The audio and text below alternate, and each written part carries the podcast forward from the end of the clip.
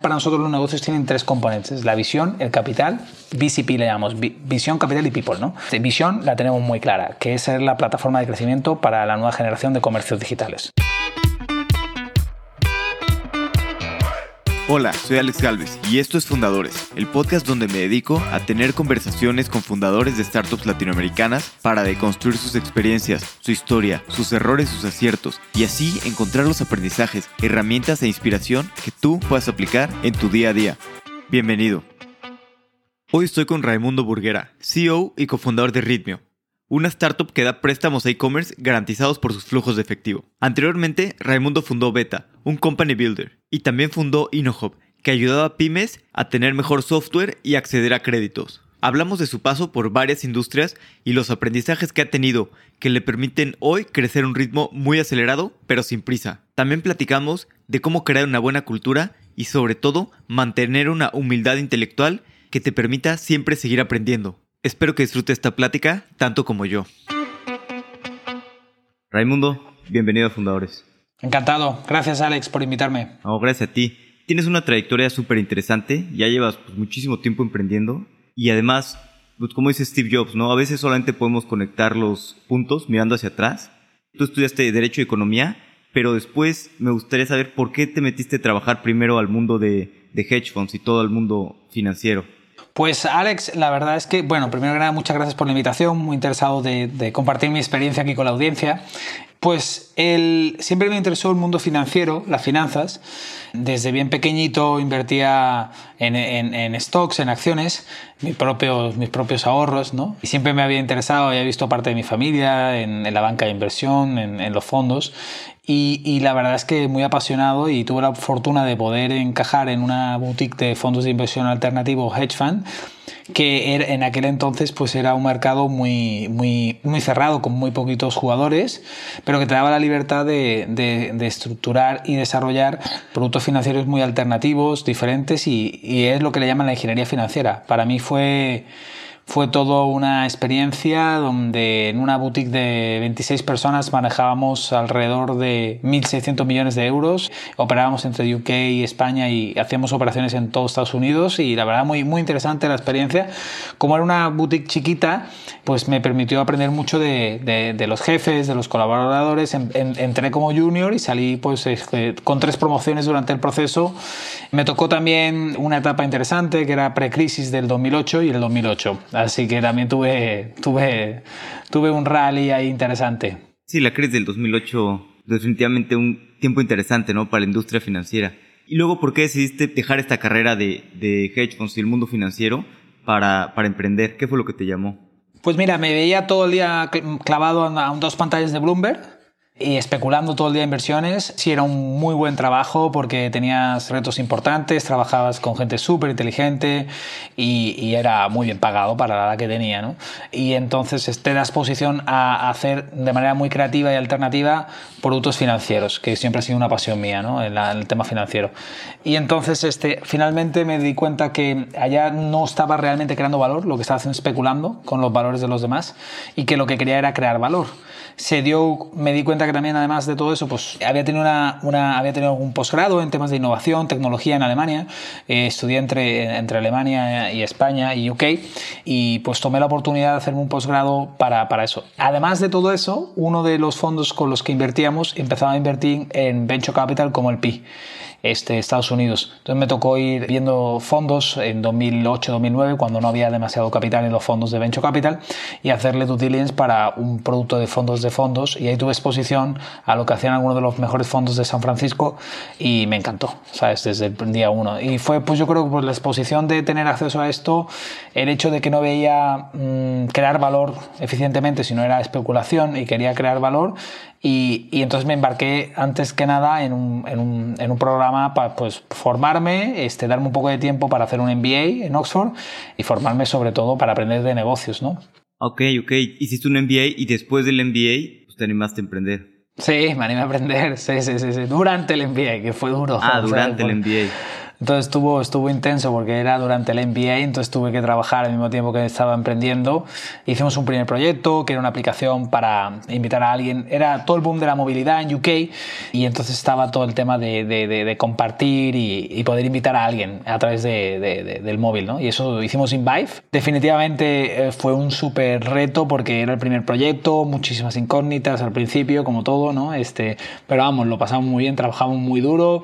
Al final la empresa no salió, pudimos vender la tecnología a un tercero, pero no fue, no fue un exit ni se puede llamar así, ¿vale? ¿De acuerdo? ¿Sabes? Este, porque al final perdimos lana, ¿sabes? Pero fue una súper experiencia que emprendí con amigos, que siguen siendo muy buenos amigos, y fue un primer proyecto donde aprendes muchísimo sobre, oye, Product Market Fit, no tener, no tener que dedicar tanto al desarrollo al principio, no tenía mucha experiencia, entonces no existía, para mí no, no tenía exposición al tema de Lean Startup o crear un MVP, entonces nos, nos armamos y nos quedamos siete meses armando un producto que queríamos que era perfecto porque estaba en nuestras cabezas, no en la cabeza de los consumidores, y ahí fue el tema. Sí es verdad que conseguimos un montón de usuarios, hicimos una estrategia que hoy se, llamaría una estrategia de Product-led Growth, donde conseguimos un montón de downloads y, la aplicación fue bajada y tuvimos un impacto. No monetizamos nada, pero fue un modelo donde conseguimos esto y eso nos abrió y nos hizo generar contactos en el ecosistema de startups en, UK, hablamos con fondos. Es verdad que era, era una aplicación de consumidor, donde invitabas a la otra persona a tomar algo y Londres estaba empezando a posicionar en 2011-2012 como un ecosistema de tecnología, pero sobre todo tecnología para el sector financiero. Entonces, cuando hablabas de consumer, mm, pues no era el lugar, ¿no? Pero bueno, la verdad, algunas cosas que, que, hicimos bien es conseguimos usuarios, descargas, este, hicimos un proyecto donde nos asociábamos con las universidades, como un tema de influencers y early adopters, que invitaban a sus personas. Entonces estuvo padre porque pudimos hablar con gente de diferentes perfiles, integramos gente de, que, bueno, que nos, de, nos definieron una manera de captar usuarios, ¿no? Pero bueno, al final este, el proyecto no funcionó, pero fue muy bonito y, un aprendizaje súper interesante. ¿Cuál fue el siguiente paso después de esto? O sea, después de que también es cansado, ¿no? Hacer algo y que en tu cabeza funciona de una manera, lo sacas al mercado, igual no reacciona igual. Claro que me imagino que, como dices, muchos aprendizajes, pero, pero a veces acabas cansado, ¿no? ¿Qué decidiste después de esto que era el siguiente paso? Pues claro, al final después de eso mm, me di cuenta que mucha gente, al igual que yo, pues tenía que tener, este, había un gap efectivo de desarrollo tecnológico en UK, porque era un sector financiero, ¿vale? Y muchos emprendedores que estaban saliendo de la banca de inversión, de los fondos, estaban empezando a emprender, pero no necesariamente tenían background técnico. Y no necesariamente en aquel entonces en UK había la cantidad de ingenieros que hay hoy en día.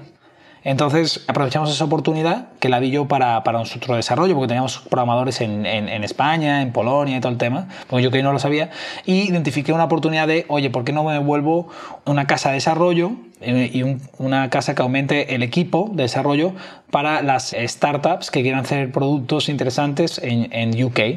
Y empezamos por allí, hicimos eh, alrededor de 85 proyectos, estuvo muy interesante y fue una buena experiencia porque a mí me permitió prácticamente aprender mucho de, pues, de desarrollo, de producto, de tecnología. Era un negocio de servicios, ¿vale? Evidentemente, por lo tanto la escalabilidad no es tan grande, pero bueno, es un negocio con un buenos márgenes y un negocio donde al final pues el margen era el costo que vendías el desarrollo versus el costo que le costaba la hora de desarrollo. Y como UK tenía una moneda muy fuerte y el costo de desarrollo se pagaba muy bien, pues ahí hacíamos un spread entre ambos y podíamos generar un negocio que al final pues eh, teníamos equipos en, en, Sevilla, en Polonia y bueno, hicimos un negocio que nos permitió pues refinanciarnos después de la inversión en, en, en la otra y aprender muchísimo y hacer muchos proyectos y generar un network muy interesante y algunos proyectos de los que hicimos pues fueron muy interesantes y bueno, pues al final no éramos nada más que una, una parte de su equipo, de su, de su, desarrollo, ¿no? Y aprendí mucho de metodología ágil, de desarrollo, de, de, de todo este tema, ¿no? Qué curioso, entonces era un software factory, pero tú sin ser desarrollador.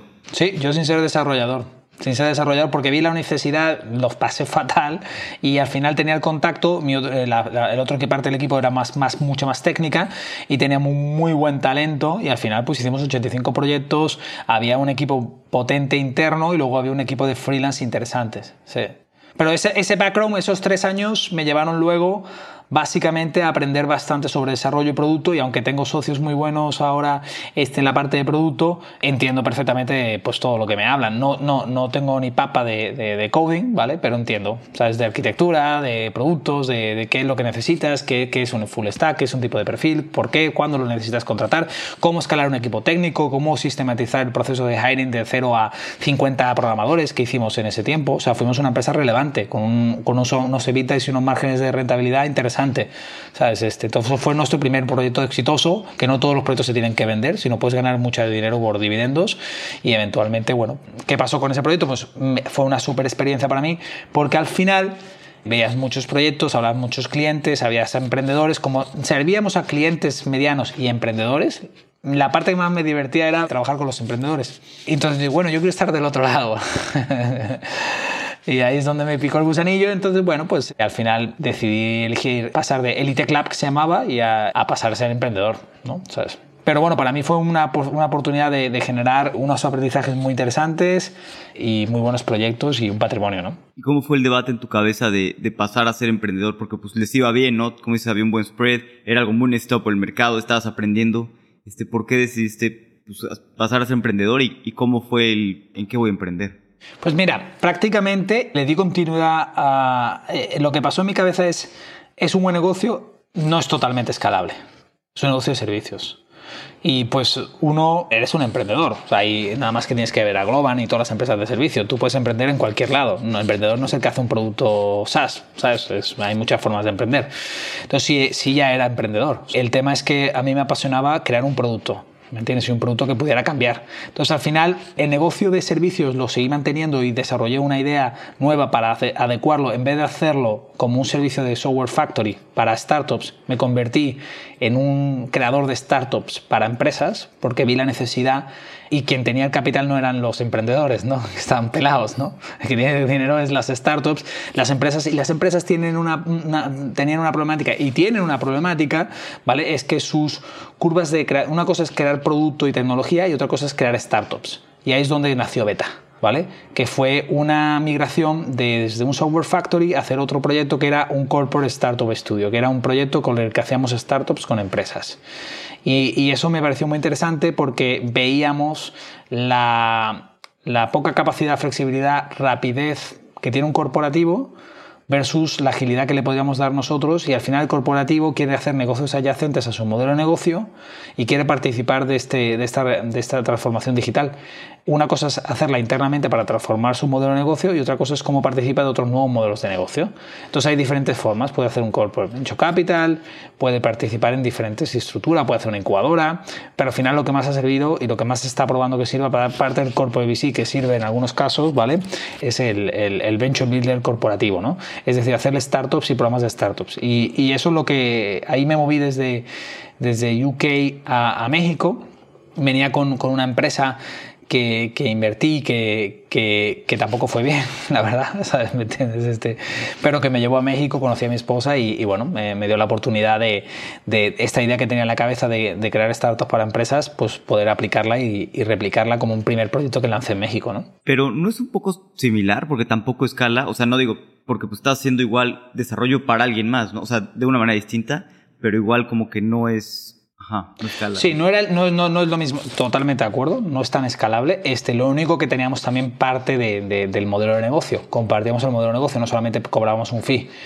Por lo tanto, creíamos que al final si creábamos una aseguradora online, y es una aseguradora, por ejemplo, ¿no? o creábamos una, una plataforma de FX para un banco, para consumidor, y ellos son un banco de FX ¿no? en México, al final, ¿cómo te apalancas en la infraestructura de un corporativo que tiene una estructura muy potente, ¿vale? Y no solamente tienes un negocio de consultoría, desarrollo y, de establecimiento de startups, sino que participas de su negocio, ¿no? Sí, si tienes equity, puedes ser mucho más proyectos además y, y digo, no te estás llevando tanto el riesgo porque, porque no metes dinero, sino trabajo y, pues tienes ese, ese potencial muy alto, ¿no? Totalmente, totalmente. Al final no era escalable. O sea, era, era empezar el tema de, de, estructurarlo, ¿no?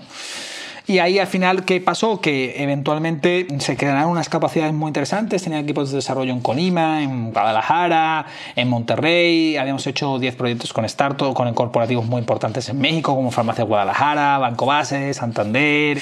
Bueno, muchísimos, ¿no? Este Cemex, tal. Muchísimos corporativos grandes con los que hacemos proyectos y hacemos cosas interesantes. De esa, toda esa experiencia, pues al final vas generando unas capacidades de diseño, de producto, de arquitectura de venture, de operaciones. Y ahí es donde creamos InnoHop, que era el venture builder, ¿vale? Para crear nuestros propios proyectos. Que también es una, una ventaja eso, ¿no? También al principio en tu carrera, pues igual no, no conoces tanta gente como tú, no te empiezas a meter más en el ecosistema, empiezas a, pues, conocer gente del ecosistema, programadores, y vas formando un equipo, ¿no? Que también es un equipo, pues vas juntando a la gente con la que trabajas bien y que puedes crecer juntos, y que en los nuevos proyectos, pues no empiezas de cero, ¿no? Ya tienes gente con la que confías, sabes trabajar, tienes el talento siempre es importante eso, ¿no? Ir formando a lo largo de tu carrera, pues las personas con las que queremos trabajar todos y, crecer juntos. Efectivamente, efectivamente. Y a mí siempre me ha gustado el tema de crear cosas y te daba la oportunidad, mientras que otro ponía el capital, a crear tú las cosas y darle el valor, ¿no? Y al final creo que también al final corporativo en este juego de las startups y la innovación y el negocio digital tiene un papel. Entonces, ¿qué era Beta o qué es Beta? Es un habilitador para eso y un poquito de InnoHop, eh, este Venture Builder, empezaron a hacer eh, soluciones para pymes, ¿no? SMBs. ¿Qué digo? Es un, yo creo que es una parte del mercado súper eh, necesitada, ¿no? Y sobre todo, no sé qué en España, pero aquí en Latinoamérica, el software casi todo es malísimo y también hay muy poca costumbre. Creo que hay, hay grandes oportunidades. ¿Por qué se les ocurrió hacer pues, toda una plataforma para hacer tantos negocios para pymes? Porque primero siempre he estado, mm, al final por familia, por persona, por la gente que ha estado, mi, mi papá, todo el mundo, ¿sabes? han sido empresarios, lo han pasado fatal, sido pymes. Y el acceso a producto financiero inteligente, justo y tal, es algo que siempre he querido resolver. Es un problema que como emprendedor siempre he querido resolver. Y entonces me dio la oportunidad porque lo tienes personal, ¿sabes? Tú has visto los retos que tienes como emprendedor cuando básicamente estás ejecutando tu modelo de negocio y no tienes capital para seguir. ¿no? Entonces, para mí siempre ha sido un reto y un problema a resolver. Y entonces, con una visión decimos, oye, ¿cuál es el problema más importante que queremos resolver? Un problema que puede transformar a México, la economía, es habilitar a que todas las pymes puedan tener servicios financieros más justos, más eficientes, más inteligentes. Esto unido a que la banca en México básicamente tiene desatendida el sector pyme, lo sigue desatendiendo, ¿vale? Y al final el empresario, el emprendedor, el tejido económico del país son las pymes. México, ¿sabes? Y, esas pymes pues no tienen acceso a producto financiero inteligente. Entonces era un reto grande, una oportunidad grande y nos pusimos manos a la obra, creamos este cuatro negocios, casi todos en el mundo financiero, pero también estructuramos un negocio en el mundo logístico, este que se llama EnvioClick, este que creo que han hablado con Juliana, fue una super experiencia, súper emprendedoras, estas son unas cracks, y luego creamos varios modelos de negocio alrededor de dar una herramienta a la pyme para manejar sus finanzas, un CFO virtual, darle opciones para que obtenga crédito para crecer y una herramienta para que pueda, para que pueda darle beneficios a sus colaboradores. El negocio escaló porque teníamos un socio, eh, teníamos, teníamos un socio estratégico de acceso a mercado, ¿vale? Y porque empezamos a tener gradualmente un equipo muy potente y, canales de distribución para adquirir eh, los clientes de manera escalable. A partir de ahí, esos cuatro modos de negocio, entró un banco en, el, capital, nos ayudó a, consolidarnos y este fue una super experiencia. Crecimos este, entre todos los negocios, crecimos a un volumen importante 280 personas en México, teníamos gente en Colombia, luego entre otras inversiones llegamos hasta 350, 400 personas. Crecimos rápido, muchos aprendizajes, muchos, muchos, muchos errores de contratar gente que no deberías haber contratado. ¿Cómo qué te llevas de aprendizajes de crecer tan rápido? Que siempre es complicado, ¿no? Y es uno de los retos más grandes para los emprendedores. Sí, pues al final uno quiere crecer rápido y ahora estamos creciendo en ritmo 20 veces más rápido, pero bueno, ya, ya, ya cometiste los errores del pasado, ya no los vuelves a cometer, o por lo menos eso intentas, ¿verdad? Y bueno, pues contratar gente porque no tienes confianza en tus capacidades o porque crees que los problemas que vas a resolver de negocio se, se, resuelven por contratar a una persona. Y eso no es así. Se resuelven por meterle orden a la organización, por meterle proceso, por eh, darle el tiempo a que los problemas se resuelvan, no simplemente por contratar personas y echarle gente y headcount al, al, al problema. ¿Vale? Eso es un, aprendizaje que cuando tienes capital, nosotros logramos levantar 25 millones de dólares entre, en, todos los años que estuvimos en InnoHop, en capital, y bueno, pues eso nos permitió crecer. Tenemos negocios que eran rentables como Beta, tenemos negocios que, que daban cash flow positive, entonces no dependíamos solamente de inyecciones de capital continuamente, ¿no? ¿Sabes? Este, había, había una gran mayoría que pues estaban mirando la escalabilidad, no eran rentables, pero eh, logramos escalar rápidamente el negocio y fue una experiencia muy bonita. Yo creo que como aprendizaje me llevo elegir muy bien tus compañeros de viaje y trabajar muy bien que los problemas que vas resolviendo de la ejecución no se, no se resuelven por contratar a gente rápidamente, sino que por ver la solución que tiene el problema.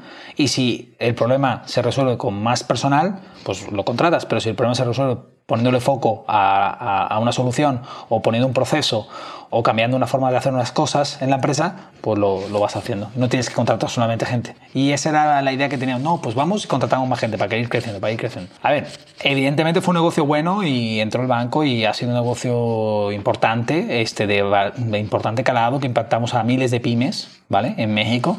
Hicimos alianzas por las pymes, que fue un programa con, con un banco y una, y una empresa de, de software contable líder en México, que fue muy bonito porque impactamos un montón de negocios, donde ambas gente pusieron un programa y hicimos, o sea, fue, fue algo interesante donde hubieron muchos aprendizajes, pero también hubieron muchos impactos positivos de negocio y bueno, este, algo súper retador y, y, al final me llevó todo el ADN de, de, de, de, emprender y generar valor ¿no? al mercado. ¿Y después por qué decidieron vender y cómo fue la venta? Pues fíjate que al final, al final nosotros, pues yo, yo recorrí un ciclo y terminé el ciclo y para mí era la etapa principal. Y bueno, fue una experiencia muy buena y, y, bueno, tú al final en las empresas tienes un ciclo y te la puedes llevar hasta esto. Para mí fue un ciclo y, y, dije, bueno, pues hasta aquí ya llegamos. ¿Y cómo decides a veces o cómo sentiste tú que ya terminaste tu ciclo? Pues porque ya no aportaba más valor, este, no me veía escalándolo más este, y al final era lo mejor para todos. ¿sabes? Y al final tú como emprendedor dices, hostia, este, lo mejor para todos eh, y al final pues tú tienes que saber cuándo... Es como cuando un futbolista te retiras, ¿no? O sea, puedes retirarte como Zidane ¿Me entiendes? Que se retiró en su tema de ese negocio y puedes hacer otro.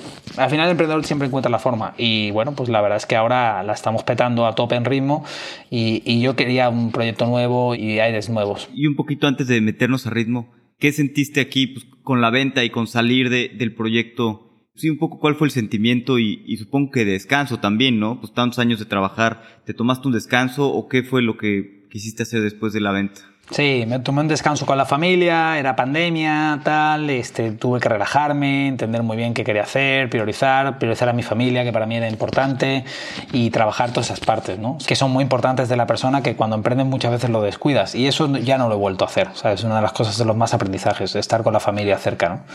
Sí, y te acuerdas un poquito con la, la venta, este, pues el, el, cerrar este ciclo y el ver de repente el, el sentimiento de no sé en, qué momento te toca, tal vez, yo sé, cuando firmaste la venta o cuando el dinero está en la cuenta, o en qué momento te diste cuenta de que te levantas y pues, es tiempo totalmente para ti, para la familia, para descansar y para pensar. Pues el día siguiente que lo firmas, ¿no? De la primera parte y la segunda parte, que tuve dos, dos etapas. Pero la, la, segunda dices, bueno, ya está. Y aparte de todo eso también es que tú mentalmente ya estás en otro tema, ¿sabes? ¿Me entiendes? Cuando ya estás en otro tema, tu corazón y, y tu cabeza ya está en otro tema, pues lo mejor es que, es que te enfoques en, estar en esta nueva etapa. Y para mí fue súper enriquecedor, estuve con, con, mi familia, hablé con muchísima gente, durante esta etapa pues tuve la oportunidad de invertir en algunas cosas muy interesantes y me dieron exposición, hablé con mucha gente sin ningún ánimo de, operar y generar, después de haber seis años operando de, pues, de cero a mucha gente, ejecutando, desarrollando, haciendo cosas bien, cosas mal, como todo el mundo, ¿verdad? Al final tener ese descanso y ese breathe de respirar y tal, pues te da la oportunidad también de poder reflexionar, que creo que es algo que me llevo para el futuro, reflexionar y parar a vez en cuando, porque vas corriendo todo el día y no sabes si vas en la dirección correcta, ¿no? Sí. No, bueno, y descansaste, pero ¿qué, qué te echaste? Tres meses y ya estabas en... Sí. Pues, empezando ritmo, ¿no? ¿Cómo fue un poquito el proceso mental y por qué dijiste, oye, pues aquí hay una oportunidad o, o cómo fue, cómo fue naciendo? Pues fíjate que, que, para mí el mundo del comercio electrónico siempre ha sido algo que me ha apasionado, aunque no he sido un operador nunca de este tema y había tenido exposición a través de diferentes formas a ese espacio y, empecé a leer mucho, empecé a practicar con mucha gente y era algo muy diferente a lo que hacía en InnoHop, porque en InnoHop eran pymes, B2B, SME Finance, lending, eh, productos muy, muy enfocados a, a la pyme tradicional. Y prácticamente lo que me dio la oportunidad es de, de reflexionar, hablar con muchísima gente, como te decía, sin ánimo de, nada más que platicar y, y, empezó, empezó a gestarse en mi cabeza y la de unos amigos que conocía desde la infancia la idea de, oye, ¿por qué no, por qué no cambiamos la, la forma de, de, ayudar al comercio electrónico a acelerar su negocio y a crecer? ¿Sabes? Básicamente. Y, y un poquito que sintió, bueno, ahorita ya que empezaste ritmo, que es la primera vez que haces un proyecto pues, más enfocado, ¿no? No digo que los otros no estuvieras enfocado, pero los otros como que tenían muchos proyectos a la vez, que a veces también el foco es muy particular, ¿no? Y, si te enfocas en varias cosas a la vez, pues no puedes crecer a la misma velocidad que haciendo solo uno, ¿no? Y todo el foco hacia el mismo lado. Eso es. Lo has dicho muy bien, eso es. Ahora estamos dando este capital no dilutivo a emprendedores siempre con el apoyo al emprendedor. Un negocio muy diferente a lo que hacíamos antes, porque el otro era de temas de, de, SMIs, de pymes, tal. Esto es para el comercio electrónico, una forma no dilutiva de capital muy interesante. Y al final se, se juntan tres, tres, temas. Uno es el foco exclusivo en esto y que nos está ayudando a, a bater récords y a ser una de las empresas de mayor crecimiento en Europa y ahora entrando fuerte en Latinoamérica y en otros mercados. Otro que la pasión siempre ha sido que he tenido, si lo ves desde Beta, Elite Club, InnoHop, es ayudar al emprendedor, cualquiera que sea, a crecer su negocio y aquí lo estoy haciendo con capital no dilutivo, con, con, herramientas de, de, analítica para ayudarles a crecer y sobre todo con un network de partners para, para, su comercio digital, ¿no? su comercio electrónico. ¿no? Y al final yo creo que se unían dos, dos cosas que a mí me apasionaban, ¿no? que empezaban a apasionarme como inversionista en algunos proyectos de comercio electrónico. Como tema es, oye, este mundo del comercio electrónico es un mundo impresionante, pero, pues, pero, pero al final lo que necesita es una forma eficiente de capital y un partner para crecer y, una plataforma que les ayuda a crecer. Y al final son emprendedores que venden en marketplace, que venden en comercio electrónico, en su plataforma y que quieren crecer más rápido, ¿no? Y bueno, eso al final el nombre de ritmo lo dice, ¿no? Darle ritmo a los negocios, la espiritualidad, el modelo, la visión que tenemos es muy enfocada hacia, hacia apoyar al, comercio digital y, a la plataforma de marketplace a, a ayudarles a crecer. Estamos en un mundo post pandemia que hace que el comercio haya crecido 80% en México, pero bueno, en Latinoamérica todavía es un, porcentaje del, negocio retail es muy chiquito, entonces por lo tanto lo que hace falta realmente pues es un socio de capital y de, y de crecimiento, porque no solamente damos capital, sino es una suite de crecimiento, ¿vale? Para ayudarles a crecer. Y ahí es donde yo creo que nosotros hemos encontrado una muy buena, un muy buen fit con el mercado y se ha acompañado el fit del mercado con la oportunidad, con el foco, con el tema de emprender, con world class emprendedores, operators y ser uno más del equipo. Un modelo de remoto con gente por todos lados. Está muy interesante, ahora estoy muy entusiasmado. En 10 meses hemos crecido pues increíble y pues enfrentándonos a otros retos, ¿no? Al final eso es. ¿Y cómo es el reto de ser 100% remotos y por qué decidieron hacerlo de esta manera? Bueno, decidimos por la pandemia, prácticamente, o sea, ya había gente que ni conocía, hicimos el otro día el offsite, y había gente que venía de México, de Colombia, de otros mercados, y al final fue, por la necesidad, pero al final nos hemos dado cuenta que hay dos cosas. Hay una cosa que, que el tema remoto te hace mucho más productivo, Mira, que tú y yo estamos platicando ahora, o sea, esto se ha pegado, o sea, ha crecido muchísimo, ¿no? Compartir información, que la gente pueda tener experiencias. Y segundo, nosotros somos remote first, pero también tenemos un modelo híbrido, es decir, tenemos espacios de colaboración donde se da lo que se le llama el serendipity, la, la relación persona a persona para, por ejemplo, diseñar cosas, hacer un brainstorm session, diseñar cosas, planificar entre equipos. Entonces tenemos esa conjugación entre remoto, pero también trabajando en equipo, donde se, montan squads, teams que se conjugan para trabajar en un proyecto específico orientado al crecimiento. Nosotros somos una empresa orientada completamente al crecimiento. Estamos por ahora pues muy por arriba del business plan, 3x del business plan, creciendo alrededor de 400, 500% mes con mes. Es una locura lo que estamos creciendo.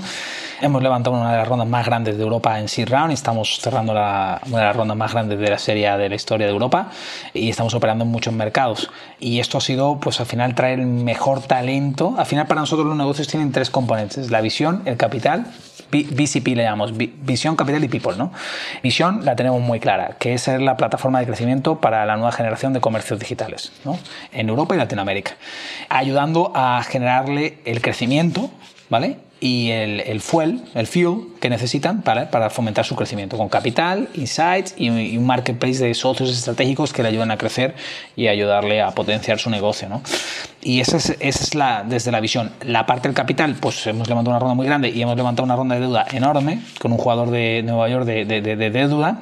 Eso nos ha permitido seguir creciendo y esto nos permite también pues, seguir eventual, eventualmente ejecutando lo que, la visión que tenemos ¿no? este, alrededor de esto. Y lo más interesante es que la gente que está viniendo al equipo pues son cada vez mejores y de repente te ves tú como, oye, pero yo, yo ¿qué, aporto aquí? ¿no? Y eso es muy bueno porque te, te, fomenta una actitud de crecer todos los días y levantarte todos los días con, con, un tema de decir, oye, pues me tengo que poner pilas porque el lado está, está, está muy, muy, muy, muy fuerte. ¿no? Y un poquito como es la parte de capital, porque también el chiste es siempre prestar pues, mejores condiciones, ¿no? Y son muy diferentes las tasas de, Europa y, de Latinoamérica. Pero ahorita te, te fondeas con un institucional pero, pero más adelante, ¿qué, ¿qué, otras opciones hay? No sé, por ejemplo, tú que eres muy financiero, están empezando tal vez a hacer un portafolio y bursatilizar esto o algo así que te permita pues aún crecer y llegar a, a, mejores tasas? Claro, pues sí, pues sí, Alex. Básicamente es, al final lo que estamos creando es un canal de distribución de financiamiento especializado y, y al final el comercio electrónico es un negocio que no tiene activos fijos en Europa y en, en, en el resto del mundo y lo que le pasa a eso es que al final, como no tiene activos fijos, pues no tiene acceso a capital, ¿vale? ¿De acuerdo? O sea, es porque no tienen, o sea, sus activos son digitales. En la compra de inventario repetitiva, la compra de medios digitales para invertir en marketing, pero pues eso deja una trazabilidad de los datos. Si eres capaz de que esa actividad repetitiva que hacen todos los meses estos comercios digitales, analizarla y predecirla con exactitud, es capaz de analizar cómo están creciendo. Entonces, eso nos da la posibilidad. Hoy nos fondeamos con capital institucional y fondeo institucional a escala, ¿no? Pero eventualmente, para bajar el costo de fondeo, pues hay varias opciones. Entre pasar el balance a, un senior lender, a un, lender que, que sea un banco, ¿vale? Otro es bursatilizar la cartera y securitizar los activos para poder este, venderlos y captar un bono que sea un bono donde la gente tenga un rendimiento y de ese rendimiento por invertir en un pool de comercio electrónico, ¿vale? Sea un rendimiento diversificado, ¿vale? ¿De acuerdo? O sea, es este, que sería una, etapa 2 para nosotros, ¿vale? ¿De acuerdo? Por así decirlo. Y eso bajaría el costo de fondo y con eso podríamos dar mucho más capital. Porque nuestro sueño, lo que buscamos nosotros es inundar el mercado con capital y con herramientas para ayudar al comercio digital a crecer. Ese es nuestro sueño. Para eso hemos nacido en ritmo y esa es la visión que queremos ejecutar. Porque al final, por mucho que en, en, Latinoamérica, en Europa, en Latinoamérica en concreto, está creciendo muchísimo el comercio electrónico, pero su principal freno, aunque haya temas de medio de pago, de cash, de fraude, muchísimos temas, el principal freno sigue siendo el acceso al capital. Sí, la necesidad es enorme. ¿Y cómo es esto a veces? Porque, no sé, siento que los bancos a veces pues prestan de cierta manera y como que están las estructuras hechas y les cuesta trabajo entender eh, nuevas cosas. Y aquí pues tú estás generando un tipo de capital distinto, un tipo de activo distinto. ¿Cómo esta parte de, pues, de negociar con los bancos o hacerlos entender para que tú puedas tener pues, un mejor fondeo y a su vez eh, prestar? Al final nosotros más que con los bancos estamos negociando con fondos de crédito que hay muchísimo capital hoy en día. Eh, tenemos dos tendencias, Alex, que los tipos de bajos están muy bajos y eso ha inundado el mercado de capital. Y entonces hay jugadores muy especializados de fondos de crédito con carteras enormes, este, banqueros de inversión. nosotros no vamos a tener que trabajar con la banca comercial porque realmente somos un activo de capital no dilutivo. Más es un tema como una, una innovación en el capital, ¿vale? Más que en la, más que en la, aunque seamos un producto de deuda, ¿vale? Es una innovación en el capital, ¿vale? De acuerdo es lo que estamos haciendo, ¿no? Proveyendo un capital no dilutivo, que no diluya al emprendedor, que no le genera, que no le genera ningún tipo de, de dilución. Que al final como emprendedor Tú has visto que al final tienes que diluirte, darle entrada a socios, ¿verdad? Que a lo mejor no son tan estratégicos o lo que sea, y has, crecido tu negocio. ¿Qué pasa si tuvieras una forma alternativa de obtener capital para crecer tu negocio y tú sigues controlando el mismo? ¿Vale? Eso es una casuística que tienes acá, ¿no? ¿Sabes? Este, y al final, pues, eh, te haces dueño de tu destino al encontrar tu, tu proyecto que es tu bebé, ¿sabes? ¿Me entiendes? Sí, sí, sí, totalmente. Bueno, y, cambiando un poquito, me gustaría hablar un poquito de, la gente, sobre todo de cuando escalas, ¿no? crecer tan rápido y, traer a la gente indicada. Y la cultura siempre es pues, muy importante en, las empresas. Tú ya, has crecido pues, varias empresas distintas. ¿Cómo haces para que la cultura, digo, siempre se va a formar, quieras o no? ¿Cómo haces para que se forme de la manera que quieres o, hacia el camino que quieres, ¿no? Porque si no pones atención, de repente se forma una cultura diferente, ¿no? Pues sí, es muy buena pregunta. Al final, la cultura es lo que tú haces cuando nadie te ve. ¿Vale? Es como el bebé. Yo tengo dos nenes, mis hijos pues van a comportarse con lo que yo hago, no lo que yo le digo que tengo que hacer. Entonces no son panfletos ni mensajes interesantes sobre, yeah, colabora, tal, no sé qué, es más un tema de, de, de, acciones ¿no? y de operaciones y de, operar con, con, con, valores como la transparencia, la integridad, la honestidad, este, con valores como el respeto, la colaboración, la humildad intelectual, una serie de valores. Nosotros en Ritmo tenemos una serie de valores que son la actitud al crecimiento, ¿vale? que queremos gente, Ritmo no es para todo, todo el mundo, ¿vale? Es un negocio donde hay muchísimo ritmo e intensidad, entonces al final es para gente que quiere vivir la vida intensa, ¿no? Este, este, y tiene una actitud de crecer todos los días y autorreflexiva de cómo puede crecer y mejorar todos los días. Y, y eso se hace pues porque todo el mundo lo está haciendo y lo ves, ves una mejor, mejor versión de sí mismo. Yo creo que la gente tiene un potencial de crecimiento brutal. Entonces nosotros tenemos una cultura hacia desarrollar el potencial de crecimiento de las personas. Y eso nos está ayudando a traer un talento brutal, porque la gente ve crecimiento a lo bestia y ve también las herramientas para poder, desarrollar su potencial. Y la gente súper inteligente y que ambiciosa, que es lo que buscamos nosotros, ¿vale? Busca eso, ¿sabes? ¿Me entiendes? Desarrollar su potencial. Y a partir de ahí, pues son acciones concretas, cómo te comportas, cómo, cómo actúas, cómo, cómo, cómo, ejecutas, cómo desarrollas qué negocio, cómo, cómo cierras toda la estructura. Son acciones concretas que se determinan en las acciones del día a día de la operación. Así se va configurando la cultura de una empresa. Nosotros tenemos otro valor muy importante que es la humildad intelectual tenemos tanto talento de, de, de tecnología, de, de, producto, de riesgo, de crédito, de datos, de, de, operaciones, de desarrollo de negocio, em, ex emprendedores, operadores.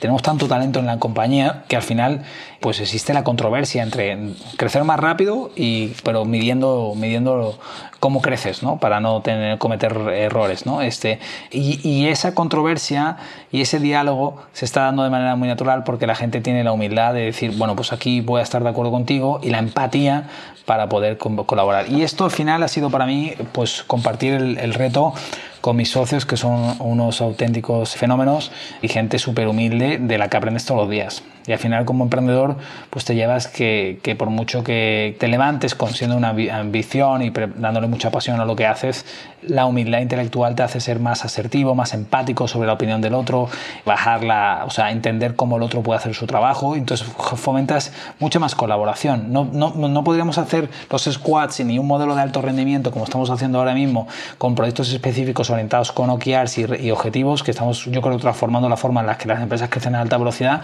sino no, hubiera este valor principal que es que todo el mundo comparte y, genera esa vulnerabilidad y esa empatía hacia, hacia, hacia su compañero y sabe que si para ser un equipo de alto rendimiento, el de al lado tiene que ser mejor que tú. ¿Sabes? ¿Me entiendes? Este, ese es lo que tiene que pasar.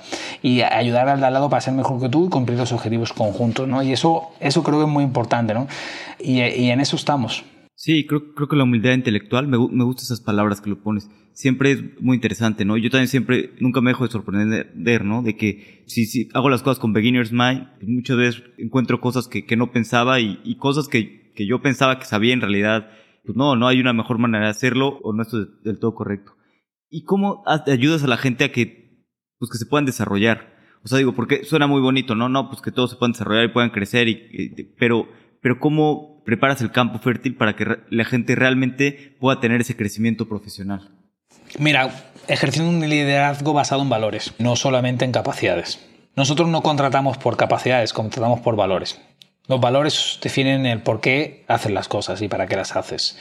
Si dentro de los valores está la autorreflexión, el reconocimiento crítico y el entendimiento de que esto es una, la vida y, y el trabajo y las startups y los proyectos son rutas para aprender, entonces entiendes que tienes gente que aunque seamos muy diferentes, los valores son, son muy cohesionados. Entonces, si tienes un equipo humano con valores compartidos y ejerces un liderazgo conjunto, ¿vale? Bajo los mismos valores, la gente al final tiende a, adecuarse a este modelo de, colaboración y a, tener las herramientas y se ofrecen el uno al otro las herramientas para crecer más rápido. Y esto no se da solamente poniendo frameworks y tal, no, esto se da automáticamente porque tienes la gente que lo hace. Porque por muchos frameworks que pongas, si la gente no está con la voluntad de hacer las cosas, no las hacen. Sí. Y, cambiando un poquito de tema, me llama mucho la atención que, bueno, ustedes están creciendo en, en Europa y ahora también están por Latinoamérica pero pues son dos regiones súper distintas, ¿no? Digo, ustedes están en España, es como el medio de los dos, pero yo a veces veo empresas de España que quieren crecer en Latinoamérica. No, no, no. Pero pues es, es difícil, es un mercado complicado. ¿Cómo, cómo ha sido para ustedes pues, crecer tanto en Europa como en Latinoamérica? ¿Y qué estrategias has hecho para, pues, para realmente no ser un outsider en Latinoamérica, sino que, que puedan crecer bien por acá? Muy buena pregunta. Mira, la primera es que yo me he pegado muchos años allá, emprendiendo, operando, equivocándome, cometiendo errores, entonces, y al final pues estoy siempre ayudando. Allá tengo un, me puedo considerar un insider. Mi mujer es mexicana, tengo un montón de cosas allá, ¿no? Y entiendo lo que tú dices y, además es que es muy real eso, ¿sabes? Entonces, este, lo primero que hemos hecho es, al final, la base del, del producto es mundial, es global, ¿vale? Lo único que haces es cómo lo distribuyas y cómo lo ejecutas es lo que hay que tropicalizar. Entonces, con humildad intelectual y entendiendo que el modelo de allá este, tiene que ser muy ajustado a las necesidades en la forma en que se distribuya el producto, en la forma en la que se entienda cómo, cómo consumirlo y en la forma en la que la gente puedes medirlos y puedes analizarlos, pues son diferentes criterios que hacen que tu producto se customice o tropicalice el producto. Y lo primero que hemos hecho pues es con mucha humildad platicar con mucha gente, ¿vale? Invitar a, a emprendedores seriales a nuestro negocio, a participar de nuestro negocio en el mundo del comercio electrónico y aunque hayamos emprendido y otro de mis socios haya estado muchos años en JP Morgan en la región, pues intentar tomárnoslo de nuevo con una humildad para entender muy bien que al final hay que customizarlo. Y eso nos ha permitido hacer dos cosas, ¿no? Tropicalizar y saber que el negocio de allá tiene que ser un negocio enfocado en las necesidades específicas, en los modelos de distribución y en tener siempre un pie allá. Poner una inversión muy relevante y dejar que el decision making se haga allá y tú ofrecerle un modelo, lo, lo, que se puede, la infraestructura que se puede apalancar, se puede hacer global y se puede hacer centralizada. Pero todo lo que es distribución, crecimiento, cultura, operaciones y comunicación y branding es, es local. Entonces, teniendo claro el playbook de cada región y dejando a las personas y a los, a los emprendedores que, que traes al negocio ejecutar en cada mercado, le ofreces, eh, le ofreces la posibilidad. Otra cosa que nos ha ayudado también es que hoy en día somos un negocio que casi toda la mayoría se hace en UK, en el norte Europa, aunque hayamos nacido acá, en España, pero pues, ya estamos, estamos, estamos operando globalmente a través de partnership y todo el tema. Entonces, fue muy sencillo porque en el ADN de la compañía está crecer globalmente y, y, crear productos locales. Es decir, en algunos mercados pueden ser más consistentes como el europeo, ¿vale? Y en el mercado latinoamericano desde el principio pusimos la idea de cómo lo tropicalizábamos, cómo lo ejecutábamos y trajimos a muchísimo talento que tiene muy buena experiencia, que son emprendedores, que son operadores y nos asociamos con ellos básicamente. O sea, más que un country manager de empleado, nos asociamos con talento. Y eso al final a la gente le gusta porque trae las trayectorias, trae la oportunidad, es gente con la misma visión, de nuevo Alex, con los mismos valores y para nosotros al final este, eso, es, eso es global, los valores, la visión. Y teniendo en cuenta que tiene que ser un negocio que esté customizado, estructurado y para allá, y de hecho que dos de los fundadores de allá eh, hayamos pedido tanto tiempo allá y tengamos familia allá y seamos allá, eso es, es, un, es un tema y que yo viajo todo cada X, ¿vale? ¿De acuerdo? ¿Sabes? Este, y que hemos traído gente tan senior, tan emprendedora allá para asociarnos con ellos, que al final nacimos entre, entre ambas, ambas regiones, ¿sabes? Este, entendiendo. Y eso es una diferencia muy, difícil, muy, muy diferente al resto, ¿no? Eh, en el camino nos vamos a encontrar vicisitudes y complejidades este, muy locales de ambos mercados y, y pues de nuevo con, con la comunidad intelectual de entender cómo sobrellevarlas y resolverlas pero sobre todo dándole responsabilidad, contabilidad, recursos, capacidad y humildad al asunto. Yo creo que con eso puedes crear un negocio muy, muy, local. Totalmente, sí, ¿no? Y estar consciente, ¿no? De eso, que son, pues que son regiones distintas y necesidades distintas y como dices, tener la humildad intelectual, ¿no? De, de algunas cosas que funcionan acá tal vez no van a funcionar y, algunas sí, ¿no? Sí, es más, no puedes, tú no puedes traer talento de verdad, traerías un country manager empleado, nosotros nos hemos asociado. Entonces, el equipo que estamos trayendo es una locura, porque son gente que al final lo que ve es la posibilidad de emprender con nosotros y tienen toda la libertad y la contability. Una persona muy inteligente quiere tener la contability y responsabilidad sobre todo, no hay un playbook, ¿vale? Él define el playbook. Así es de importante para nosotros, o sea, nos lo tomamos muy en serio. Para nosotros es una región súper importante y estamos creciendo lo bestia, además. Y eso nos está, nos está dando la oportunidad de, también de pues, traer más talento, traer más talento, traer más talento. Y eso al final pues, es muy, muy bonito, ¿sabes? Claro, y siempre es una ventaja que sean remote, porque así se puede trabajar desde la playa, ¿no? Algunos lugares. Eh, ¿Cómo estás tú ahora? Exactamente. Eh, eh, es que es muy... O sea, esto cambió. Y de hecho, pues esta mañana he tenido conferencias con la una persona de Australia a las 8 de la mañana, luego una persona en Nueva York. Es que esto, esto, ya, esto, esto, es esto ya cambió, esto ya cambió. Y el negocio se volvió súper global, hablas con gente de todos lados, la gente está teniendo exposiciones, los fondos de capital, venture capital ya cada vez son más globales, haces transacciones con fondos de Nueva York antes nada más que veían, o fondos de americanos que nada más que veían, ahora están metiendo muchísimo en México, Latam, que es una versión de este tema, pero pues también están operando en Europa, en, en Asia. O sea, hablas con, con tienes exposición a muchísimo más modelos ¿sabes? Este, y, de inversión y eso hace también que su, el negocio del venture capital, del fondo capital privado, pues también se tenga que estar transformando porque ya ahora tienes competidores globales que están dispuestos a hacer el sourcing de deal flow en un mercado local, ¿me entiendes? Este, y al final competir por el tema. Y eso para mí ha hecho que México y Latinoamérica, que México tiene un talento brutal, que es lo que más me llevé, tuve la fortuna de emprender con gente con gente ingeniera, talentos de data science impresionante y yo creo que eso, eso, eso al final está haciendo que México y Latinoamérica sea una de las regiones más impresionantes para emprender y yo pues eh, invito a cualquier persona que quiera emprender a, ir a la región pues más interesante ahora mismo que se está cociendo todo que es Latinoamérica, la verdad. Totalmente, no, no podría estar más de acuerdo con eso y siempre me da gusto eh, escuchar este tipo de cosas. Y bueno, vamos a pasar a la última parte, que son las series de preguntas de, de reflexión. Las preguntas son cortas y las respuestas, pues como sientes. ¿Cuál es el libro que más has recomendado? The Hard Things About the Hard Things. No sé cómo es el título, a lo mejor me lo he inventado ahora, pero es un libro de Ben Horowitz sobre la complejidad de la operación y la ejecución para, a la hora de emprender. ¿no?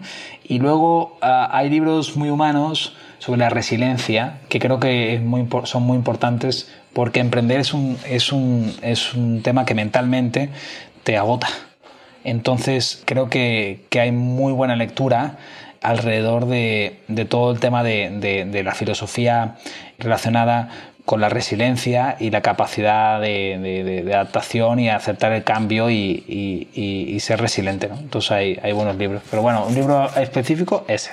Perfecto. ¿Tienes alguna opinión que poca gente comparta o algo que pienses que es real y la mayoría de gente piensa distinto? No, yo creo que al final mis convicciones y mi opinión, no, yo creo que al final, no, mayormente no es que me deba ser los de los demás, tengo una opinión que creo que mucha gente puede compartir y otra gente que no. Sí creo eh, que la vida solo hay una y hay que vivirla con intensidad y con ritmo y hay que darle con todo este porque solamente vives una vez y en esa sensación me, me encuentro ahora y es súper bonito vivir una vida intensa, con mucha energía y, y, al final hay mucha gente que dice, bueno, work-life balance en un startup, un emprendedor. Pero luego llegan a su casa y encienden el Netflix, ¿no?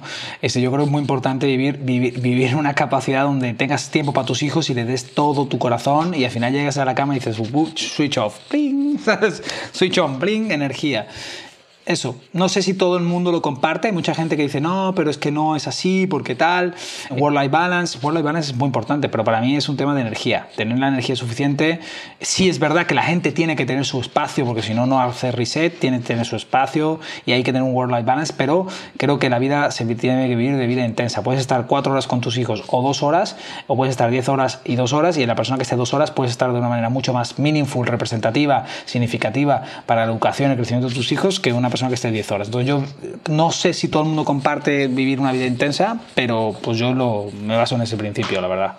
Buenísimo. ¿Qué creencia o hábito has cambiado en los últimos 5 años que ha mejorado drásticamente tu vida? Meditar. Me cambió la vida. Y eso lo he hecho hace 10 meses. Me cambió la vida. ¿Y meditas diario? Medito diario. Y la autorreflexión. Es una combinación de meditación por la mañana y autorreflexión por la noche. La autorreflexión me parece increíble porque te hace permitirse. ¿Qué haces de autorreflexión? ¿Algo en específico? Pues mira, tú al final haces muchas decisiones, pero no, pues, no, o sea, no es un tema de tomar muchas decisiones. Es un tema de que las decisiones que tomes son las correctas. Y también es un tema de crecimiento propio. Ese growth journey, ¿no? Esa, actitud de crecimiento que estamos hablando, ¿no? Y la autorreflexión para mí, pues es un momento de estar parado, sentado. Alguna gente lo encuentra pues por la mañana, otra gente lo encuentra por la noche, otra gente lo encuentra... Pero es un momento para ti, para pensar sobre tus pensamientos, cómo te has sentido, cómo te ha hecho sentir algunas acciones que has tenido durante el día, qué errores has cometido, cómo quieres ser mejor persona. Este, no lo digo nada más en la empresa, la startup, con tu vida y cómo puedes eh, contribuir a, mejorar y a crecer. Y esa es la autorreflexión. Y a mí me encanta. A mí me ha encantado, la verdad. A mí me ayudado muchísimo. Y invito a todo el mundo que lo haga. Raimundo, si alguien quiere saber más de ti, más de ritmo, si quieren, no sé, trabajar por ustedes, eh, recibir préstamos y demás, ¿dónde pueden saber más de ustedes? ¿Cuál es la mejor manera de contactarlos? Bueno, la mejor manera al final es a través de, de la página web, le podemos dar capital, pueden hacer la solicitud y la mejor manera para mí para contactarme pues puede ser a través de mi email que se llama esray.getritmo.com o a través de mi LinkedIn que es Raimundo Burguera. Me pueden encontrar allá siempre buscando talento, el mejor talento que quiera desarrollarse, que quiera crecer bajo los valores que hemos platicado hoy, ¿verdad? E incluso si hay una, un e-commerce que quiere capital no dilutivo y herramientas para crecer, pues feliz también de platicar con ellos. Entonces, este, el cliente por la parte de la web y en la parte personal por el correo electrónico o, la, o el LinkedIn, ¿no? Buenísimo. Raimundo, pues muchas gracias por tiempo. La verdad es que la pasé increíble este, conociendo tu trayectoria y conociendo más de ti y espero que, que podamos volver a platicar en un futuro. Muchas gracias, Alex. Muchísimas gracias a ti por esta oportunidad y este, este foro y muy buenas preguntas y, y gracias por todo. Raimundo tiene mucha energía. No me sorprende que sean una de las empresas de más rápido crecimiento en Europa. Si te gustó el episodio, que supongo que sí, porque sigues escuchando, recuerda recomendarnos a algún amigo o algún enemigo.